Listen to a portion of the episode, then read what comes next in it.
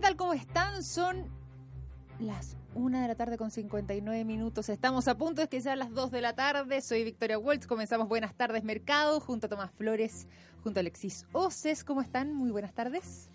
Muy bien, ¿qué tal? Muy bien, muy buenas tardes. muy buenas tardes. Vamos rápidamente a revisar titulares. Ministerio de Obras Públicas anuncia concesiones por más de 3 mil millones de dólares.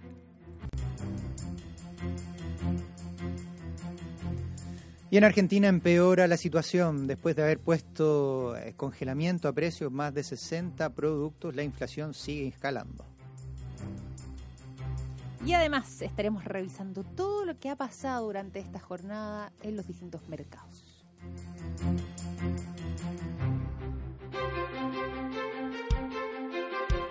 El análisis económico es presentado por Carlos Herrera, máster en acero y más. Los ascensores no se mueven solos. Detrás de cada ascensor Mitsubishi hay profesionales capacitados. Heavenworld.cl. Difor, concesionario oficial de Ford. Arranca este año con Difor. Difor.cl. Y ASR Certificaciones, la casa certificadora que apoya las pymes.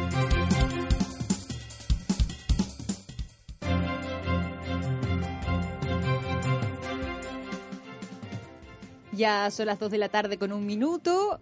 Bueno, aprovecho de aclarar, la Bárbara no estará durante esta jornada, por eso es que estoy yo acompañándolos, pero además de eso, eh, queremos también eh, recordarle a nuestros auditores que se pueden contactar con nosotros a través de nuestro número de WhatsApp, el número más 569-5842-8182, se los vuelvo a repetir, más 569-5842-8182. Comencemos hablando de estas eh, concesiones que eh, están algunas ya listas para ser ejecutadas, otras que todavía se están licitando y que eh, las está mm, emprendiendo el MOP, el Ministerio de Obras Públicas.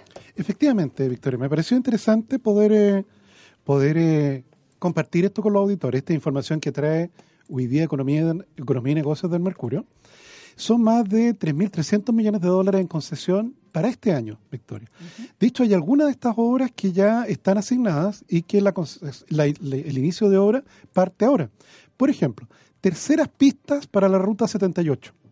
Las obras efectivamente parten ahora en mayo. Está concesionada a Avertis, la empresa concesionaria. Son 85 millones de dólares y deberían estar listas en enero del 2021. Enero de 2021, queda todavía Claro, son como dos años en obra. También se anuncian terceras pistas entre Santiago y Talca. También estas obras parten en mayo del 2019. Ahí son 70 millones de dólares y la concesionaria se llama ISA Intervial. Perfecto. ¿Okay? Y esas van a estar entregadas en noviembre del 2021. También se van a ampliar los aeropuertos. El de Iquique, que se llama Diego Aracena, el Tepual, de Puerto Montt. Esas obras parten ahora en julio de este año. Entre las dos suman casi 100 millones de dólares. Y así, eh, Victoria, hay varios hospitales también que eh, se van a, que están ahora en estado de licitación. Ya.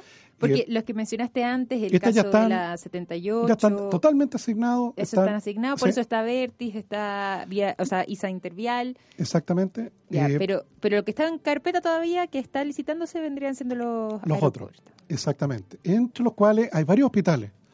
Hospitales en el Maule, donde se van a agregar 343 camas, en Biobío 381 camas, en la red de los ríos casi 300 camas más. O sea, efectivamente hay como mil camas adicionales que se agregan en hospitales públicos que se construyen en concesión. En esto, Victoria, hay una cosa interesante en el tema de hospitales porque eh, durante el segundo gobierno de la presidenta Bachelet, la ministra de Salud de esa época, la, la, primera de las ministras de salud que tuvieron, ella le, odiaba las concesiones. okay, la odiaba, bueno, y de hecho paralizó varias de ellas. Okay. Eh, en esta cosa que era bastante ideológica, de decir, en realidad queremos que lo construya el Estado. Acuérdate que está ahora en concesión, Victoria, es el sector privado quien construye el edificio, mantiene la infraestructura y da los apoyos de servicios de aseo, casino, etcétera. Toda la parte médica es del Ministerio de, Salud. ¿Estacionamiento también está dentro de eso o que Yo creo que es parte de la, de la infraestructura. Ya. Sí. Claro, o sea, el, Ministerio de Salud se, se, concentra en el negocio, en el corazón del negocio. Todo el resto lo provee el concesionario. Perfecto. Entonces, el, eh, a ella no le gustaban nada pues, las concesiones. Entonces paralizó todas las obras. Y al final tampoco las pudo hacer por financiamiento estatal. Entonces al final no se construyeron los, hospitales. Ni por una ni por otra. Ni por una ni por otra. Sí, siempre hay, eh, el punto mío es que, o, los que defendemos efectivamente ese tema de concesiones, es que si para el paciente que está en la lista de espera, lo que él quiere es que lo atiendan. Sí, pues. ¿Te fijas? si, el hospital es administrado por un consorcio privado o un hospital estatal, a él eso le da lo mismo. Él quiere que lo, que lo atiendan lo antes posible. Claro, porque ese costo de infraestructura o todo lo que tiene que ver con la administración de este concesionario, ¿cómo, cómo entra los precios de, de los pacientes, por ejemplo? Forma parte de, de, eh, de lo que FONASA le paga al sistema hospitalario por la atención de un paciente. ¿Te fijas? Un paciente se tuvo que operar de una hernia, eso significó tal cantidad de días cama, tantas horas hombre, etcétera, etcétera. Todo eso tiene un tarifado, por así decirlo. Y ese tarifado incluye infraestructura, el uso de la infraestructura. Por tanto, una parte del pago va al gasto corriente y otra parte del pago va al gasto capital. En, fácil, en fácil, el, la persona que tiene FONASA va a seguir pagando lo mismo que tiene FONASA. Y si tiene eh, gratuidad, como paciente. Claro, sí. es el Estado. Si el Estado es el que pone. Por lo tanto, indirectamente, cuando hay concesiones, sobre todo en los sistemas de salud, igual está poniendo plata el Estado. No, claro, pero lo, pasa que, pues. lo pasa que, claro, una cosa es que lo construya él y lo administre y otra es que vaya por al lado a un privado que que genere un retorno por eso y que el Estado también le pague. Eso ese es más o menos... Y, lo paga en cuotas. Por, eso la discusión es totalmente ideológica, no tiene que ver No tiene nada con el, con el modelo financiero. Exacto. Y en el caso de las cárceles, a mí me sorprendió en cuánto está el pago, Alexia. O sea, que en el caso de las cárceles privadas, por prisionero, el Estado de Chile paga 700 mil pesos mensuales. Sí, tienes razón, yo manejaba esa cifra, tienes razón. Sí. Sí. No, claro que sí. Entonces, eh, efectivamente, hay, hay, hay, lo habitual es infraestructura pública, camino y cosas así asociadas en concesión, aeropuertos, como ustedes vieron acá, pero efectivamente están entrando los tranvías. Se recuerda que está la obra que está aprobada, el tranvía entre Reñaca y Viña del Mar. Claro. Ese está aprobado. Y los trenes, bueno, están, están en el proceso. El tren de, Valparaíso hacia Santiago. están en proceso el de pasajeros, no Pasajero y carga. Es que forma parte de un solo proyecto. Ah, pasajero y carga. Están a la espera de más antecedentes. Exactamente. Exactamente. Entonces aquí es una cantidad importante de recursos que evidentemente si tuviéramos que esperar que el Estado los pusiera, eh, ponete a la lista de espera para, ¿Cuánto, ¿Cuánto en monto total? 3.338 millones de dólares. O sea, es como una y media gratuidad, ¿no? claro. claro. No, y esta obra o sea, este tipo de compañías se consiguen las lucas para esto. Sí, emiten bonos. Eh, te fijas que el financiamiento corre por su cuenta. Sí. Ahora, la buena noticia, lo que tú decías de la ruta 78, o era o el camino entre Santiago y Talca, el que iba a estar para el 2021? Son los dos. El, las terceras pistas para la ruta 78 en enero del año 2021. Ya no queda nada. Y las terceras pistas Santiago-Talca en noviembre del 21. Esas se es, es bastante rápido dentro de todo, es bastante ágil, porque estamos hablando de menos de dos años ya. No, claro, es que en tercera pista ya, ya teniendo la trocha, como le llaman los... Claro, es más fácil. Es, es ¿Sabes que Es muy divertido esto, no tiene nada que ver con algo político, ni mucho menos, pero había un, yo me acuerdo de haber leído un estudio de CEP hace mucho tiempo atrás, de por qué todas las obras se inauguran el último año de la presidencia. pero es impresionante. Tú buscas históricamente, da lo mismo el gobierno de quien sea, siempre el último año donde está el, cortar la cinta de el tema de popularidad de, de, no, sé si será porque reelección no podí. No no claro. Pero pero aprobación por último que igual siempre queda puede ser una o puede ser que efectivamente el, mismo equipo siga gobernando en el siguiente pero siempre se da que en la última parte no y además en el mundo político Alex, tú tienes que inaugurarlo varias veces Claro. se inaugura cuando se da el vamos al proyecto. se inaugura cuando se pone la primera piedra. Se inaugura cuando están los tijerales. Tienes que inaugurarlo varias veces. Sí, pues, Tienes que inaugurarlo varias veces. pero eso para tener un rédito político, ¿no? No, claro. De hecho, el, una cosa interesante en el tema de concesiones es que ahora el Ministerio elabora un plan a cinco años justamente para romper este, este tratar de romper el ciclo. Exacto. Claro, porque entre, entre que se presenta el proyecto, en que entra al, al, al concurso, por así decirlo, en que se adjudique y se construye, se demora más de un periodo presidencial. No, sobre todo en cosas que no son concesiones. Por ejemplo, en el caso de la línea del metro, acuérdate que está en un caso curioso. Al presidente Piñera en la primera, en su primer gobierno le toca echar a andar la construcción del metro, que inauguró hace algunas semanas atrás. Claro. De la línea del metro. Tienes razón. Eso no, no es muy habitual. ¿Y la línea 10? Ya, salió entre medio. ¿ah? Ya viene, ya viene. Está en camino, está en camino. Y lo otro interesante es que eh, por parte del sector privado, y déjame ver, el, el Consejo de Políticas de Infraestructura que, que por parte del sector privado, señala que probablemente es necesario construir una ruta 5 que vaya, una nueva ruta 5, paralela a la que tenemos hoy día, desde La Serena hasta Concepción. O sea, las cinco y media. La 5.2.0. 5.2.0, renovada, pero que no, en el fondo no se, no se está buscando ampliar ni, ni, no, ni ya no ampliar, pistas, ya no sino terceras que- pistas. Exacto. Otra, otra más. Otra derechamente. Sí. ¿Y esto por qué razón sería? Porque, Porque efectivamente ya la congestión en la 5 Sur, sobre todo, ya es algo bastante habitual de los días de semana incluso. Sí. Una saturación ahí. No, sí, la saturación es impresionante y además que hay muchos accidentes, obviamente porque al haber más congestión, sobre todo en las horas punta, uno lo escucha mucho en la mañana, puede ver algunas imágenes incluso, eh, la gente, al ser tanta, la que está ahí, se genera mucho accidente por alcance y eso genera obviamente un taco aún mayor. Entonces lo sufren muchos quienes permanentemente están viajando y sobre todo además también en trayecto, pues entre Santiago y Talca, que, que es lejos de los más condensados de los que tenemos nosotros. El, el tránsito es alto. ¿No? Entonces hay, eh, en esto efectivamente, claro, para el mercado de capitales, imagínate, Alexis, la- la- Mm. son lucas importantes. Muy importante, sí. Claro. Ahora esto no sé si los levantan acá, Alexis, ya emiten bonos, ¿Dónde lo hacen? porque varias de estas son tra- de estas compañías son transnacionales. No, lo más probable es afuera, sí. Sí, es muy probable que Depende de cómo sea, sí. Pero Sí. lo más probable es afuera. Eh, mira, ¿sabes dónde no? Sé, en esa pregunta, o sea, no tengo claro, pero lo que sí tengo claro es dónde no se va a emitir. ¿Dónde no se va a emitir? En Argentina. Ah, bueno. No hay ni una. ¿Sabes cuánto llegó el, el ¿Riesgo el país? riesgo país? Sí. ¿Cuánto llegó? Mira, los ¿Cuál es la medido por los Credit Default Swap, que son los CDS, que es una medida de riesgo, están llegando 960 puntos, casi 1000 puntos. Claro, es al borde de la cesación de pago. Exacto, nuevamente. Qué O sea, después de haber renegociado hace poco, haber pagado una deuda que venía desde la crisis del año 2001, renegocia, o sea, después de todos los fondos WIT, de todo lo que pasó, Sí. se renegoció, se está pagando, hay nuevos financiamientos, salen al mercado a buscar y hoy día nuevamente entran en el mismo problema. No, qué impresionante. Tremendo, tremendo. Además venía escuchando una entrevista que le, que le hacían a un, a un eh, economista en Buenos Aires, que mira, no sé esta cosa de historias como libro y texto, A ver. porque eh, fijaron como 60 productos 60 productos, sí. Eran 100 y lo bajaron a 60. Sí, que están empezando a escasear. Sí, obvio que sí. Están empezando a escasear, Victoria. ¿En La leche serio? está empezando a escasear. No, pero si todo. Oh. no, pero si yo fuera vendedor de leche, Victoria, y me van a fijar el precio, saco toda la leche de, lo, de, lo- de las góndolas Lógico. y la llevo al mercado negro. Tiene razón. Entonces han, han ido a preguntar a las empresas que qué pasó con los productos. Eh, están en proceso. Esa fue la respuesta.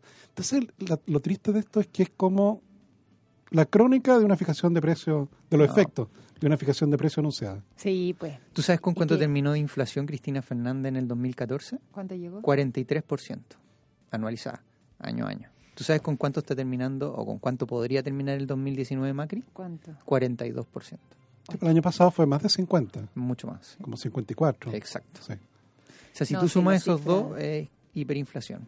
No, claro, pues completamente. Eh, así que yo creo que, bueno, tú sabes que nosotros medimos el IMASEC acá en Chile y que es un próximo más o menos el crecimiento en, en- en términos del PIB. Eh, en Argentina está negativa hace mucho tiempo. Todo el 2018, todo el 2000, parte del 2018 y 2019 casi completo eh, es todo negativo.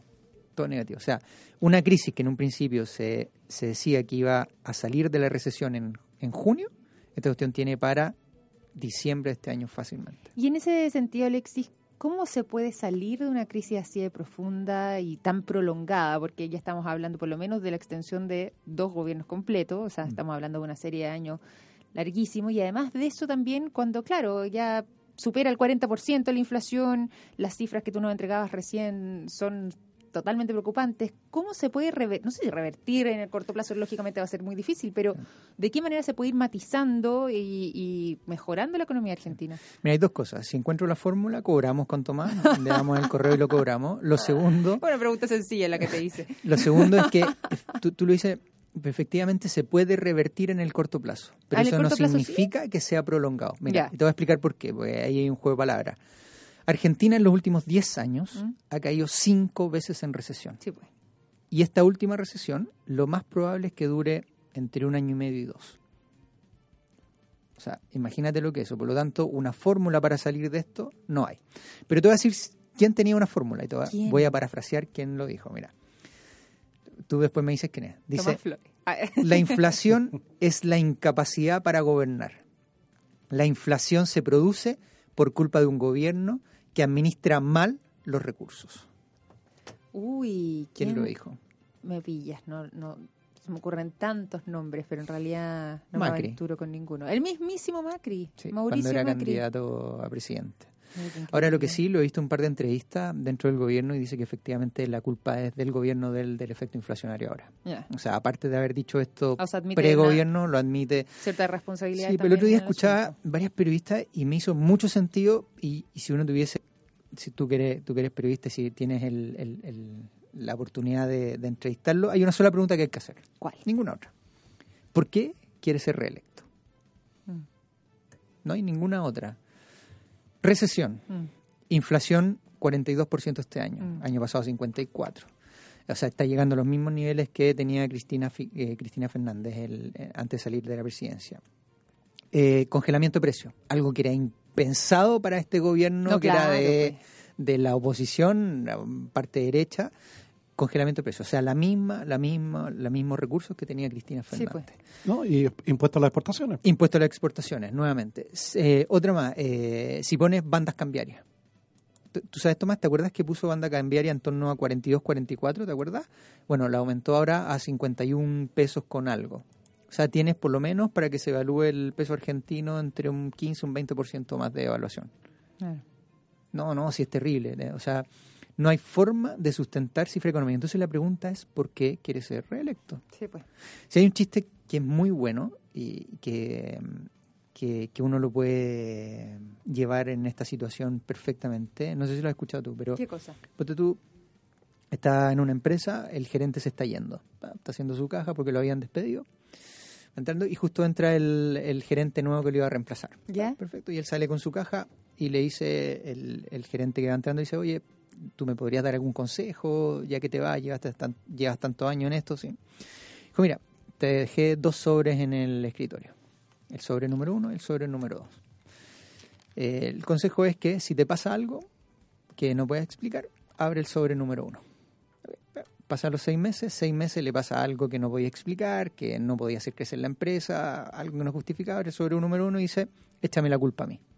Entonces el gerente no dice, el gerente anterior lo hizo, por lo tanto esto está mal, perfecto, te lo concedo. Después de dos años le pasa exactamente lo mismo, no podía justificar algo, abre el sobre número dos y adivina qué decía el sobre. ¿Qué decía? Ponte a escribir dos sobres. Porque, ¿qué es lo que significa esto? Que hasta cuándo se le puede echar la culpa al gobierno anterior de los problemas que habían mm. y cuánto te atribuyes tú con este gobierno. Yo creo que eh, ya ha pasado cuatro años el gobierno de Macri, eh, tú podrías haber justificado eso el primer año, segundo año, sin ningún problema. Pero ya el cuarto año, y tratar de buscar una reelección, ¿de qué manera tú justificas que lo puedes hacer mejor? No, no resiste, claro, y, ¿Eh? el argumento no, yo, se extingue. de hecho, ¿sabes dónde están? en las encuestas últimas que tomaron en Argentina, en Macri había una sola posibilidad de que saliera reelecto. En todas las demás perdía. En mm. todas. O sea, para Argentina es mucho mejor y para el gobierno que salga alguien que no sea Macri para poder elegirlo. Tiene más posibilidades de que si él va a reelección. Pero en el mundo político, y Tomás sabe muy bien de eso, los egos sobrepasan todo este tipo de... Y a propósito de la deuda de, esta, o sea, de Estados Unidos, perdón, a propósito de la deuda de Argentina eh, hacia el exterior, porque se ha conocido también tradicionalmente estas solicitudes que hacen de varios miles de millones de dólares. Eh, ¿En qué podría quedar eso? ¿Podría ser nuevamente una posibilidad? No, si gana Cristina, Victoria, el Fondo Monetario que hoy por perdida esa plata. Pero el Fondo Monetario, claro. no, pero, el Fondo Monetario ya, ya posado varias veces, no, le van a prestar nada más, solamente quizás ya con lo que, lo último que le hicieron, no, pero podrían todavía quedar con cuello. Plata la que le prestaron. Sí, es muchísimo. Mm. No, por eso te digo, que lo pongan en castigo probable. Podrían quedar con cuello, dices tú.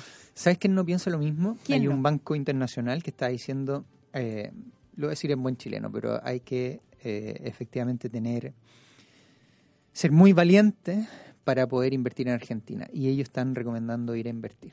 Yo ¿Ah, particularmente creo que la inversión allá efectivamente es solo para valientes, tiene un altísimo, pero altísimo riesgo y las probabilidades de fracasar son altas. Sí, pues. es muy difícil apostar en acciones en Argentina tal como está, si la acción se está derrumbando. Mira, tienes la moneda de, devaluada, tiene efectos inflacionarios que te van a pegar muy fuerte. Tienes alguna empresa, y ahí uno puede entrar porque hay unas empresas nacionales que tienen participación o negocio en Argentina, que se van a ver influenciadas por ese efecto de depreciación de la moneda, porque tienen sus costos en dólares. Por lo tanto, va a haber ahí un incremento. Esas empresas se debiesen ver algo más perjudicadas en, este trimestre y este año, sobre todo las que tienen negocio en Argentina. Y eh, además de eso, súmale una recesión que se, va, que se va a prolongar durante todo el año 2019. Claro. O sea, ¿de qué forma o sea, pagarle es como prestarle plata a alguien que no hay forma que te pueda pagar. Sí, muy pues, difícil, muy, difícil. Muy complicado, cierto. Nos han llegado también algunas opiniones de eh, nuestros auditores, todo esto a través de nuestro WhatsApp, más 569-5842-8182.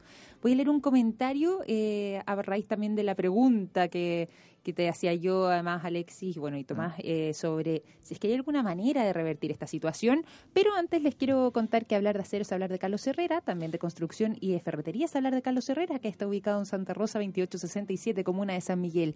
Carlos Herrera, máster en acero. Cualquier información la encuentras en carlosherrera.cl. Y además de eso, eh, te quiero contar sobre la mejor inversión que puedes hacer para tu auto. Liqui Moly, que es la marca alemana número uno en lubricantes y aditivos, con la que además vas a poder ahorrar combustible, extender la vida útil de tu auto y recuperar el dinero que invertiste. ¿Cuándo? Bueno, al momento de la venta. Es sumamente sencillo, una marca que además es líder y que está presente en más de 120 países. Puedes conocer más sobre sus productos en liquimoli.cl, un mundo de soluciones de última tecnología. Acá está, por ejemplo, eh, la respuesta a uno de nuestros auditores que dice, la fórmula para combatir la recesión y la inflación es muy conocida desde hace siglos. Es bajar los impuestos y eliminar regulaciones, además de, dejar de imprimir dinero o usar el Bitcoin. ¿Qué le podemos decir? no sé si es tan sencillo.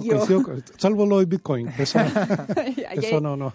Fue un paso más allá, dices tú. No, claro, porque como yo les comentaba, el, como lo comentábamos antes, cuando tú devalúas de la manera como se devalúa en Argentina, el motor de para salir de la crisis son las exportaciones.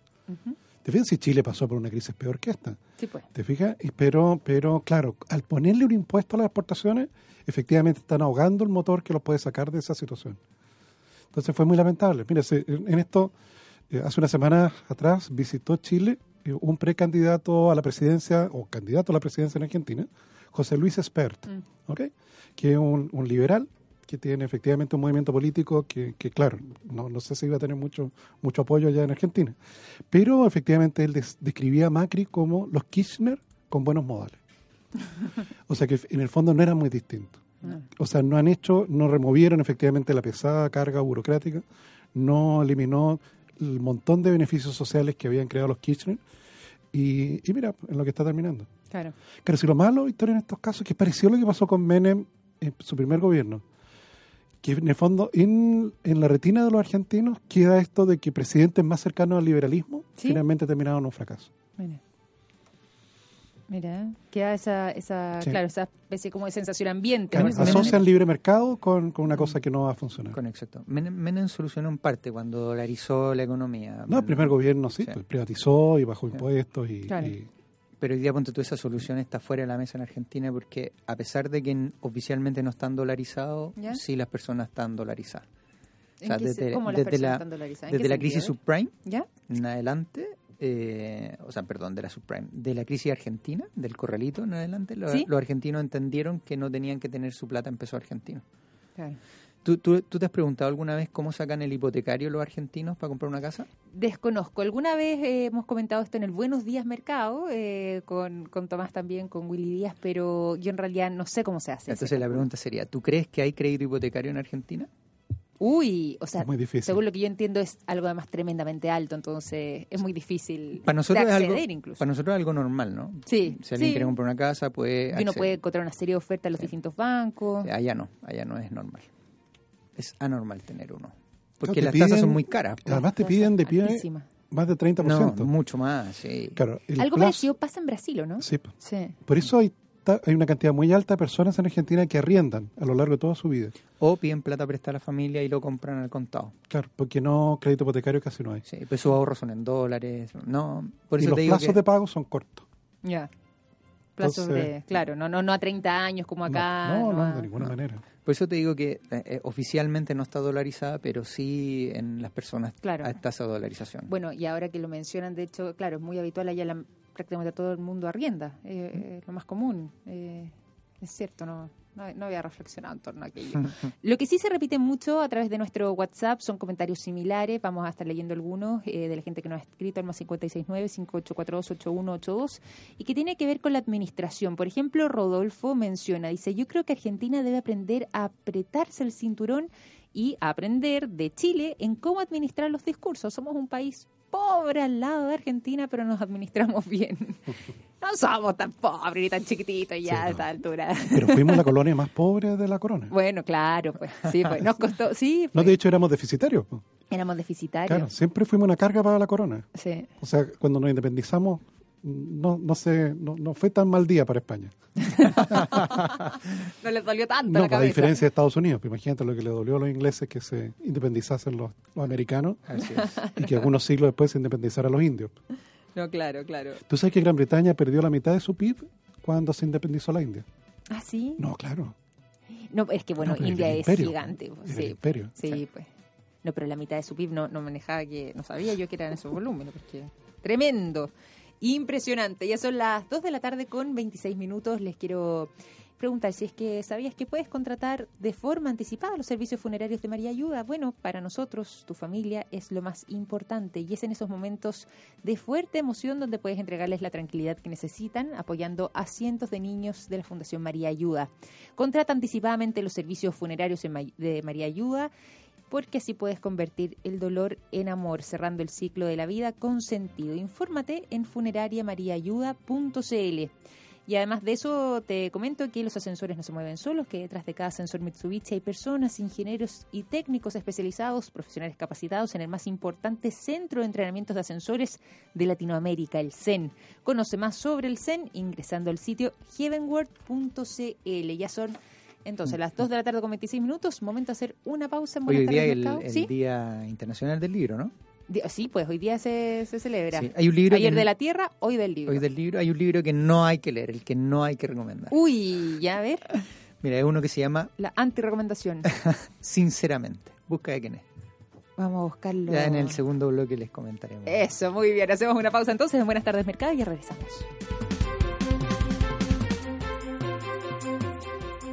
¿Existe una camioneta diésel automática 4x4 full equipo y a un precio competitivo? Sí, y la encuentras en Difor porque todo se puede superar. En Difor tenemos 10 versiones de la camioneta Ford Ranger para que encuentres la que mejor se ajusta a tus necesidades. Aprovecha los bonos del mes, entrega tu usado en parte de pago y te vas en tu camioneta cero kilómetro. Visítanos en Difor.cl o ven a cualquiera de nuestras sucursales. Difor, mejores negocios. Porque la gestión y la calidad marcan la diferencia, lo invitamos a certificar la operación de su empresa con ASR Certificaciones. Somos expertos en auditar y certificar los procesos de su empresa según normas nacionales e internacionales de calidad, de seguridad y salud ocupacional, de seguridad vial, de seguridad de la información. Certificamos OTEC y PYMES. También normas ISO, normas para la industria, para la industria minera y forestal. ASR Certificaciones. Llegamos donde usted está. Agenda abierta y disponible en todo Chile. Llámenos al 32 267 0070 o visite asrcertificaciones.cl. Conozca los variados modelos de lentes ópticos que trae desde Italia Óptica Santa Lucía. Si necesita un armazón elegante, de moda, incluso para realizar deportes, tiene un amplio surtido de armazones de primera calidad y excelente garantía. Óptica Santa Lucía posee la tecnología para entregarle sus lentes ópticos desde una hora, siendo atendido por un personal de primerísima calidad y mucha experiencia. Son seis décadas al cuidado de su vista. Conozca el nuevo multifocal de rápida adaptación, teniendo un solo lente para la visión de lejos, intermedia y cerca. Agustinas 802, esquina San Antonio. Óptica Santa Lucía. Solari y Compañía Limitada. Ingrese a la página web ópticasantalucía.cl. Mira más allá de lo que ves con los telescopios, prismáticos y microscopios que Óptica Santa Lucía tiene para ti. Hola Luchito, ¿cómo vamos con el avance de la obra? Vamos, jefe, nos quedamos cortos de chumbre, volcanita, plancho SD. Y para más la pata se nos echó a perder la soldadora. Cache, hasta que llueve. Ya, súbete a la camioneta y vamos al molde aquí cerca y compramos en esta cuestión grande todo. No, pues jefe, ahí tenés muy re mal. Hay que andar persiguiendo los vendedores, hacer cola, no asesoran nada y uno pierde tiempo, jefe. Vamos a Carlos Herrera, mil veces mejor. Carlos Herrera, pero si venden puro acero. Está loco, nada que ver. Todo este material, techumbe, volcanita, plancho OSB, martillo, alicate, hasta los guantes los compramos en Carlos Herrera. En 15 minutos compramos todo. Nos atendió un compadre todo el rato, nos asesoró, nos cargaron la camioneta para decirle que nos ayudaron a cubicar bien y ahorramos cualquier plata. Es lo mejor. Hasta un café a uno le dan mientras carga. ¡Oh, qué buena! Vamos entonces, pues, Carlos Herrera, me convenciste. Y nos tomamos el café. Carlos Herrera, máster en acero y más. Mejor atención, asesoría, materiales de construcción, ahorro de tiempo y dinero. Visítenos en carlosherrera.cl. Carlos Herrera, máster en acero y más. ¿Sabes qué es Sky Active? Mazda desarrolló una revolucionaria serie de adelantos tecnológicos llamados Sky Active, aplicados en áreas clave como el motor, transmisión, carrocería, frenos, dirección y suspensión. Porque en Mazda Dumai queremos que manejar su automóvil sea una experiencia inolvidable. Venga a Mazda Dumai o visite dumai.cl y descubra la tecnología Sky Active de su próximo Mazda. Mazda Dumai, 60 años de respaldo y confianza. ¿Usted paga derechos de autor por difundir música ambiental? Con música libre, usted no cancelará derechos autorales, porque estos ya están cancelados a sus creadores. Música Libre dispone de 18 estilos libres de derechos de autor. Música ambiental libre de derechos de autor es Música Libre. Contáctenos en musicalibre.cl o al 225 80 2010.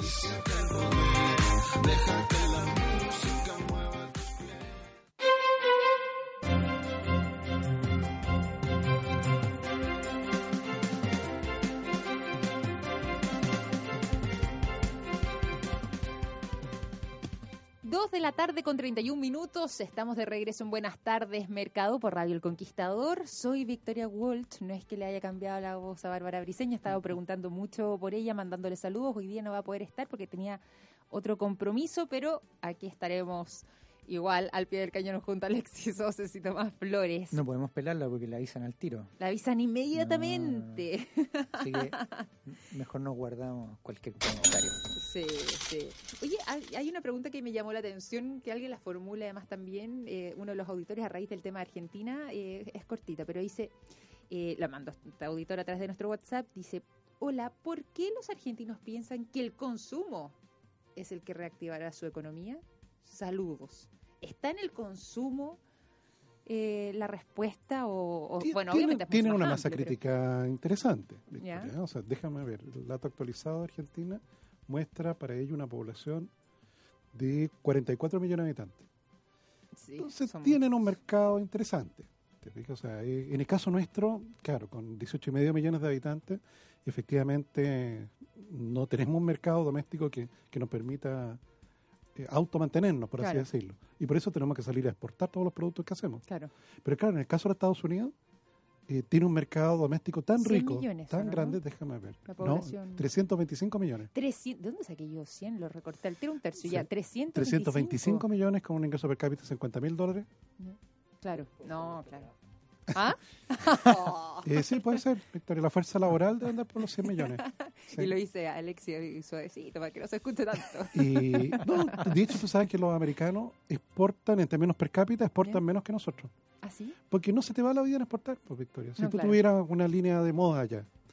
La tengo, Victoria Secret. Victoria Secret. Basta que tengas tiendas desde San Francisco hasta Boston y ya estás ya. Te fijas, estás en un mercado que es casi el equivalente a un cuarto del mercado del mundo. Qué impresionante, toda la razón. Entonces no se les va la vida en exportar, porque su mercado interno es tan rico, tan grande, tan profundo, que efectivamente exportar no es la primera prioridad. Es muy cierto eso. Algo de eso hay en Brasil. ¿eh? Brasil, déjame ver cuántos habitantes tiene. 208 millones. Claro. 208 millones también es interesante. Sí, pues. no tan ricos como los americanos, pero, pero tienen lo suyo. Pero en el caso de países, claro, Argentina está como en la mitad, ¿te fijas? Sí. Es como España. España yo creo que debe tener 40 millones de habitantes. Déjame 40, 46 ya. 46 ya. 46 millones de habitantes. ¿Te fijas? España es como, como Argentina. ¿Cuánto tenía el último censo? ¿44? 44. Perú, si no me equivoco, son 33 millones de habitantes. Sí. Exactamente. Bueno, Uruguay, un país chiquitito, modesto, 3? millones de 3 millones y medio de habitantes. Tú sabes que Uruguay está en recesión, ¿cierto? Sí, pues. Uno, uno empieza a, separarse un poco de aquellos países, pero en, en, Latinoamérica tiene Argentina, Uruguay, que está, Brasil, que salió hace poco. Mm. Claro, claro, Brasil. No vamos a contar. Paraguay está bastante bien. sí, Paraguay anda bastante bien. Yo Paraguay anda bastante preguntarles por Paraguay, porque también es un país que no tiene una población tan tan grande, pero. ¿Conocen Paraguay usted o no? Sí. Todavía no he ido. ¿Tú? ¿No? Yo sí conozco. ¿Sí? Hay un par de veces, sí. Tengo ganas de conocerlo, fíjate. Mira, es muy lindo, es, es, distinto. El calor es importante. Sí, eso sí. Sí, pues, además... Pero es como, ponte tú a mí, siempre me, me llamó la atención y el, el, el desarrollo inmobiliario en Paraguay está recién partiendo. Departamentos, malls. Como, lo fue malls también, como fue Chile, ponte tú hace 15 años atrás, 20, puede ser, por ahí, es más o menos Paraguay. Tienen departamentos con quincho. Sí, hay algunos lugares que no tienen semáforo. Victoria, ¿Ah, tienen departamentos con quincho. Cada departamento tiene su terraza y tiene un quincho. y tiene una chimenea común. ¿En serio? ¡Qué fantástico! Quincho. Me gustó. No, claro, está como dice está, se ha ido desarrollando, tiene, déjame ver, casi 7 millones de habitantes. 7 millones también. Bueno, pero el doble de Uruguay, por ejemplo. No, claro. A mí me tocó viajar bastante eh, en la década de los 90, en la que el presidente de la República, que está en esa época, el presidente Guasmosi, que venía del mundo empresarial, contrató a Vigi, a Nan Vigi, para que le recomendase una serie de reformas estructurales. Ah, creación de FPS, etcétera, etcétera, etcétera. Y me tocó viajar con ese equipo.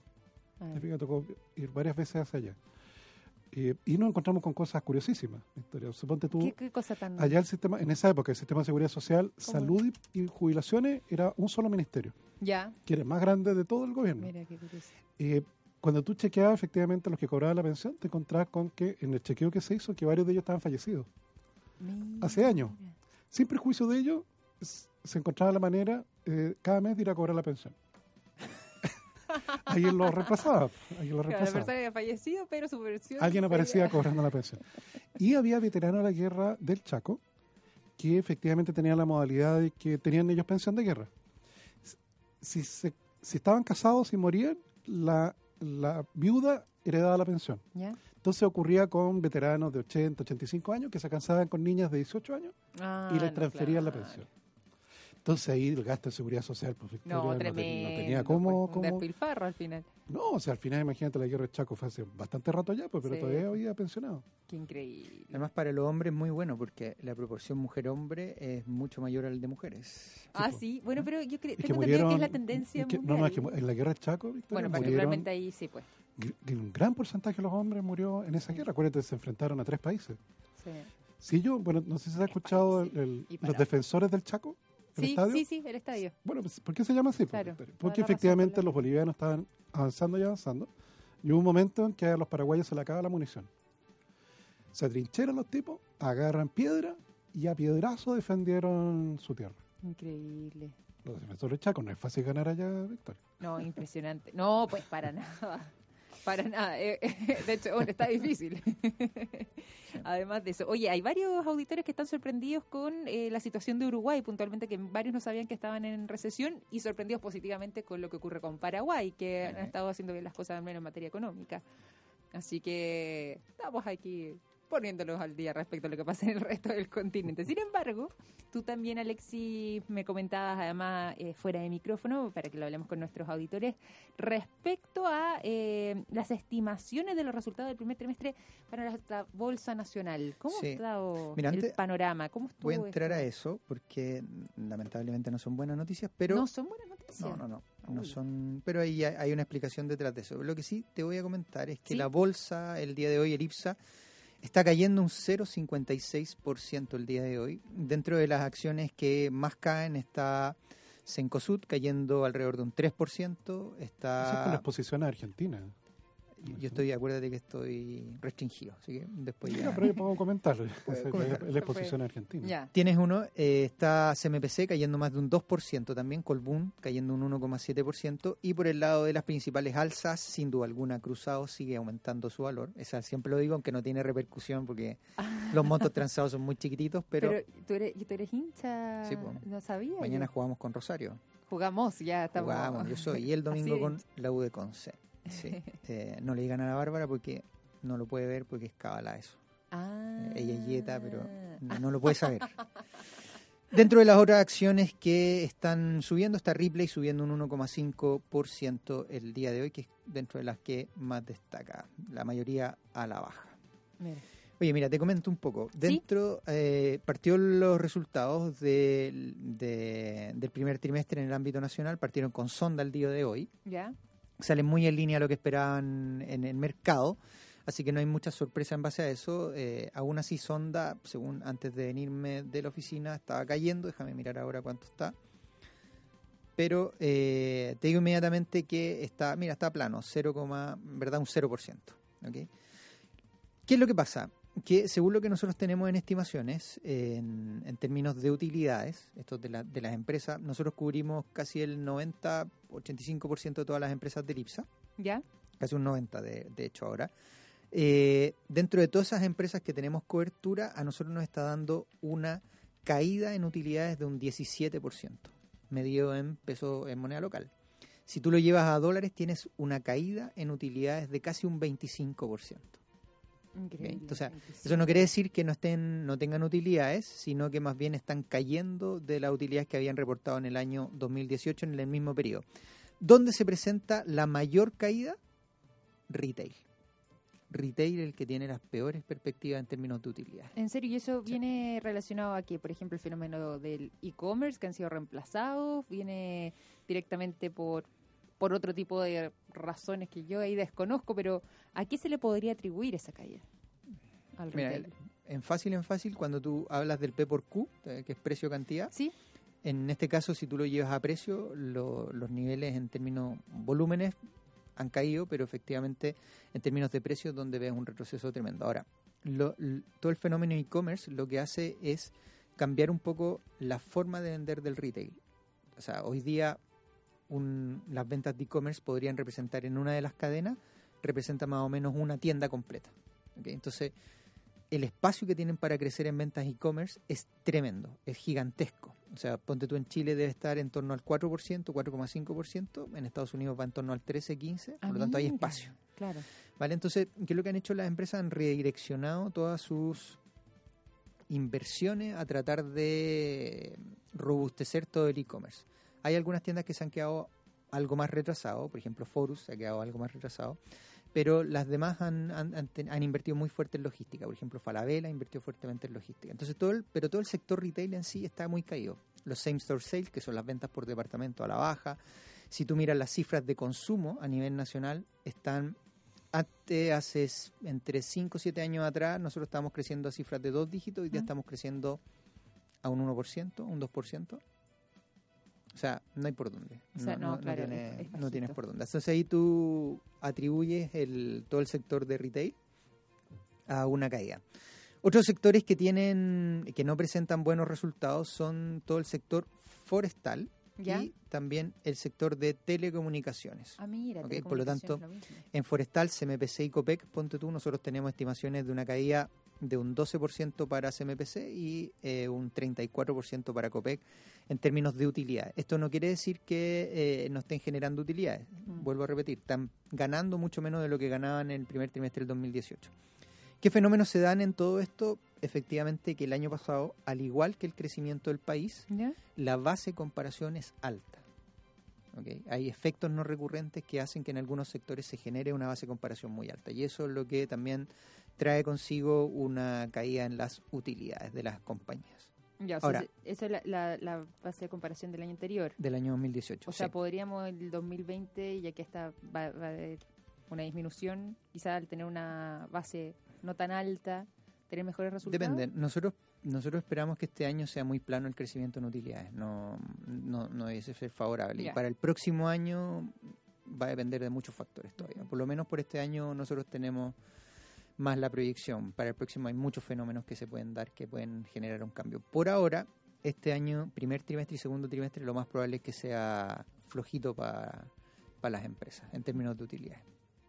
En Estados Unidos han estado reportando también utilidad de las compañías. Me parece que comentaba hoy día en la mañana Manuel Sí. nos contaba que Coca-Cola anduvo bien. Sí. Coca-Cola, Twitter. también anduvo en 9%. Pero se viene Facebook. Se viene Facebook, pero tú, si tú tomas todas las empresas que han reportado hasta ahora, que es como el 18% de todo el Standard Poor's, piensa tú, Standard Poor's tiene 500 acciones, nosotros tenemos 30. Hay una pequeña diferencia. Pero el 18% de esas compañías en Estados Unidos que han reportado, el crecimiento en utilidad es 0,6%. Bastante plano. Banco ha sido algo mejor, los bancos más grandes fueron mucho mejores, se vieron beneficiados sin duda alguna por todas las subidas de tasa de la Reserva Federal, eso los beneficia, pero eh, para este año las proyecciones del sector financiero son algo más malas, con una Fed plana, con una Fed que podría, podría, y lo pongo entre comillas, y muchos signos de interrogación, es que, sí, que podría rebajar tasa. Si se da las presiones, a lo mejor no, no descartaríamos ver, pero el mercado ya está asumiendo con poquita probabilidad que hay una baja de tasa. Entonces, sector financiero no te da, y, y, si tú miras las bolsas a nivel internacional, piensa tú Estados Unidos, ¿tú sabes cuánto llega de retorno este año? Solo este año, 16%. ¿Tú sabes cuánto llega a Chile? ¿Cuánto? 2%. No, en dólares? En dólares está cayendo. O sea, estamos, estamos además pensando en el primer trimestre, o sea, el, periodo que contempla entre enero y De enero y ahora, ¿sí? enero y ahora, hoy día. Qué impresionante. Sí. Nosotros 2%. Malo. Y eh, bueno, en Latinoamérica en general, descartando Argentina, pues Argentina sigue cayendo, depreciando su moneda, todo, pero en general el que destaca muy firmemente es Colombia. Colombia. Más de un 10% de retorno en bolsa, o cerca de un 10%. ¿Y qué, qué, ha estado haciendo particularmente Colombia de buena manera para que tengan esos resultados respecto al menos al resto de la región? Es difícil, yo, no estoy muy metido dentro. Lo que sí sé que ellos tienen una reforma tributaria que cambiaron hace muy poco. ¿Ya? Em, ¿A propósito de reformas tributarias? A, propósito de reformas, pero uno podría decir, bueno, ¿por qué en Chile generó tanta incertidumbre la reforma tributaria y en Colombia no? Y fíjate que uno de los comentarios, no tengo la certeza que sea así, pero nos hizo un colombiano, es que efectivamente eh, allá es normal que hagan reformas tributarias. Ah, Cada cierto tiempo es habitual que hagan cambios en... Entonces la gente no se lo toma como una incertidumbre. Ya. En cambio acá... No, claro, no... Fue mucho más difícil, sí. Mira. Pero Colombia anda bien, por lo tanto... Brasil también debería andar bien en la bolsa. Eh, Brasil en bolsa, te digo inmediatamente. Pero eh, sí, anda bien, Mira, de hecho hoy día la bolsa de Sao Paulo está subiendo un 1,41%, así que por lo tanto tienes ahí un efecto muy positivo. Parece que ha habido avance en la reforma previsional que planteó el presidente Bolsonaro. Acuérdate que el caso de la reforma previsional de ellos no es por no es ni cerca de crear FPs. No, claro. ellos tienen sistema de reparto. Sí, sí. Lo que hacen es ordenar un poco. Mm. Te fijas, subir la edad de jubilación. Sí. Tienen sistemas de jubilación especiales para las ex autoridades. Si tú fuiste jueza, Victoria, o parlamentario o algo así, tienes una pensión mayor, garantizada. Sí, me imagino, Entonces tienen un montón de cosas que, efectivamente ellos están apuntando a ordenarlo, ni siquiera han planteado... Claro, eh, ni siquiera como más profundo, sino que simplemente... Simplemente ordenar el sistema de, reparto. Qué increíble, ¿eh? No, sí, Brasil es... Claro, pues si lo logran ordenar, efectivamente genera un ahorro fiscal importante. Sí, me imagino. Mira, este año el Bovespa lleva un 9,2% de retorno. De hecho, está a punta, está sobre los niveles máximos históricos. 9,2. Sí, y Chile muy, muy poquitito. Claro, nosotros ahí más bajito. ¿Tú sabes petróleo, don Alexis? Ah, sí, revisemos el resto de ahí cómo están no, los No, el petróleo yo ya, yo ya no quiero más con el petróleo. No, sí, nosotros lo veíamos en la mañana, pero yo no sé cómo habrá cerrado el día de hoy, pero, pero nosotros estábamos No, mira, el petróleo Brent, 74 dólares con 56. El petróleo WTI, 66 dólares con 35. Yo escucho esto y inmediatamente me empieza el dolor de bolsillo. No, claro, porque los cálculos que yo hacía era que con esto, más el aumento del dólar, ¿Ya? Que lo vamos a ver un momento más, efectivamente nos da por lo menos tres semanas más de alzas de, precio de pues. combustible. Mm. Claro. O sea, puede ser efectivamente todo mayo. O sea, tienes un tipo de cambio en 6.67, más un, más un, un precio del petróleo subiendo, no hay por dónde veamos una rebaja. va a ser más difícil. Sí. No, claro. Y el cobre retrocedió, pues. terminó, cerró el mercado ya, Victoria. Sí, en la Bolsa de Metales de Londres quedó en dos, prácticamente 2 dólares 90. Sí. Ayer había cerrado en 2 dólares 92. Yo te comentaba, y esta es una cosa que, que, siempre comentamos con Manuel cuando viene, porque él saca a relucir que efectivamente los inventarios están bajos. ¿Mm? Pero también hay que sacar a relucir que las posiciones en contra del cobre, cuando se acerca a 3 dólares la libra, son muy fuertes. Por lo tanto, eso hace que se frene la subida de precio. ¿Okay? Es como, por ejemplo, tú ves eh, no sé, te gustan los lápices, ves que el lápiz sube a 100 pesos y tú dices, ya, 100 pesos es lo que máximo que va a valer, por lo tanto tú empiezas a vender lápices, vender, vender, vender, porque ya no crees que el precio va a seguir subiendo. Claro, no va a llegar a 120 por lo mismo. Entonces eso es lo que pasa en el precio del cobre. Ya cerca de 3 dólares nadie cree que va a empezar a superarlo y se ponen, se ponen en contra de las posiciones. Mira. Y eso hace que, que el precio caiga tan rápido cuando llega a los 3 dólares la libra. Claro, porque eso es lo que hemos visto sobre todo durante este año, que hemos estado muy cerquita en varias oportunidades, pero hasta ahí llega, no, no alcanzamos a, ni a llegar ni a superar la barrera de los 3 dólares. Se desinfla, se desinfla. Se, se termina cayendo y nosotros deprimidos, porque estamos con toda la ilusión en esos momentos. Eh, a ver si es que, bueno, ya mencionamos cómo está el, cobre, el petróleo, algún commodity adicional que podamos mencionar. Porque en la mañana estaban cayendo prácticamente todos los metales industriales. Sí, los metales industriales estaban, estaban Bueno, y los preciosos también. Sí, bueno, oro, plata. ¿También están cayendo? También estaban cayendo. ¿Ah? Alexis Ose está cayendo el día de hoy. Oro, plata y platino. Platino con, también. Todos cayendo. Sí, efectivamente. y metales industriales, déjame ver, metales industriales, sí, eh, cobre, acero, eh, hierro, eh, zinc, sí, cayendo también. Claro. Sí. Y déjame ver, en el mundo agrícola. Yo voy a empezar a invertir en, en trigo estadounidense que siempre está al alza. Déjame ver el trigo, ¿dónde está? No, pero el, el... Aquí está trigo subiendo. Sí, pues, sí, siempre está al alza. Exactamente, 0,63 al alza. ¿Tú tenías agricultores en tu familia? No, ah. no lo, digo, lo digo como talla, pero es porque, claro, revisando siempre, siempre está el valor positivo. Siempre no, está pero si estuviéramos en Argentina haciendo este programa, estaríamos hablando del precio de, ah, soybeans y del trigo. Sí, pues, es verdad. Estamos en Chile. De la soya. De la soya. O como la soja, como la le soja. Y entonces, en el caso de Paraguay, es el algodón. Sí, pues el algodón, tienes razón. Son muy importantes productores de algodón. Bueno, y Perú también es un importante productor de algodón. Así es. Sí, es verdad, es verdad. Y la carne paraguaya también. Nosotros, ¿cuánto tenemos? 45% de la carne que consumimos debe ser importada. Sí, qué rico. Ya está hora, además. hora de, un. Además, se come, allá hay peces de río. ¿Peces de río? ¿Ya? Uno que se llama el surubí. Surubí. Son pescados que, como los ríos son turbios, tienen bigotes. para ver qué es lo que andan alrededor suyo. Y efectivamente el surubí es un plato de la comida paraguaya. Mira, yo voy a tener que ir a Paraguay, pero el surubí no lo había escuchado. Para que pida surubí. Surubí. pero no viene con los bigotes. No, no, no. ya viene afeitado. Ya. Viene afeitado. viene impecable. Y eso es las 2 de la tarde con 51 minutos. Les quiero preguntar si es que sabías que en DeFord puedes conocer la nueva mm, Ford Ranger automática diesel 4x4 y además full equipamiento. Sí, encuentra la camioneta que está revolucionando el mercado. ¿Dónde? Bueno, en Ford, concesionaria oficial de Ford que arranca el año eh, con Ford y además también puedes visitarlos en Avenida Las Condes 8744, justo en la esquina con Padre Hurtado para que puedas descubrir la extensa red Difor. Todo está más en difor.cl. Y te cuento además que ASR Certificaciones es la casa certificadora que apoya a las pymes con atención a todo Chile. Para que tu empresa pueda acceder a cerrar nuevos y mejores negocios, es indispensable que cuentes con una certificación de calidad o con certificaciones de seguridad y de salud ocupacional, medio ambiente o responsabilidad social empresarial. Para todo esto confía en ACR Certificaciones.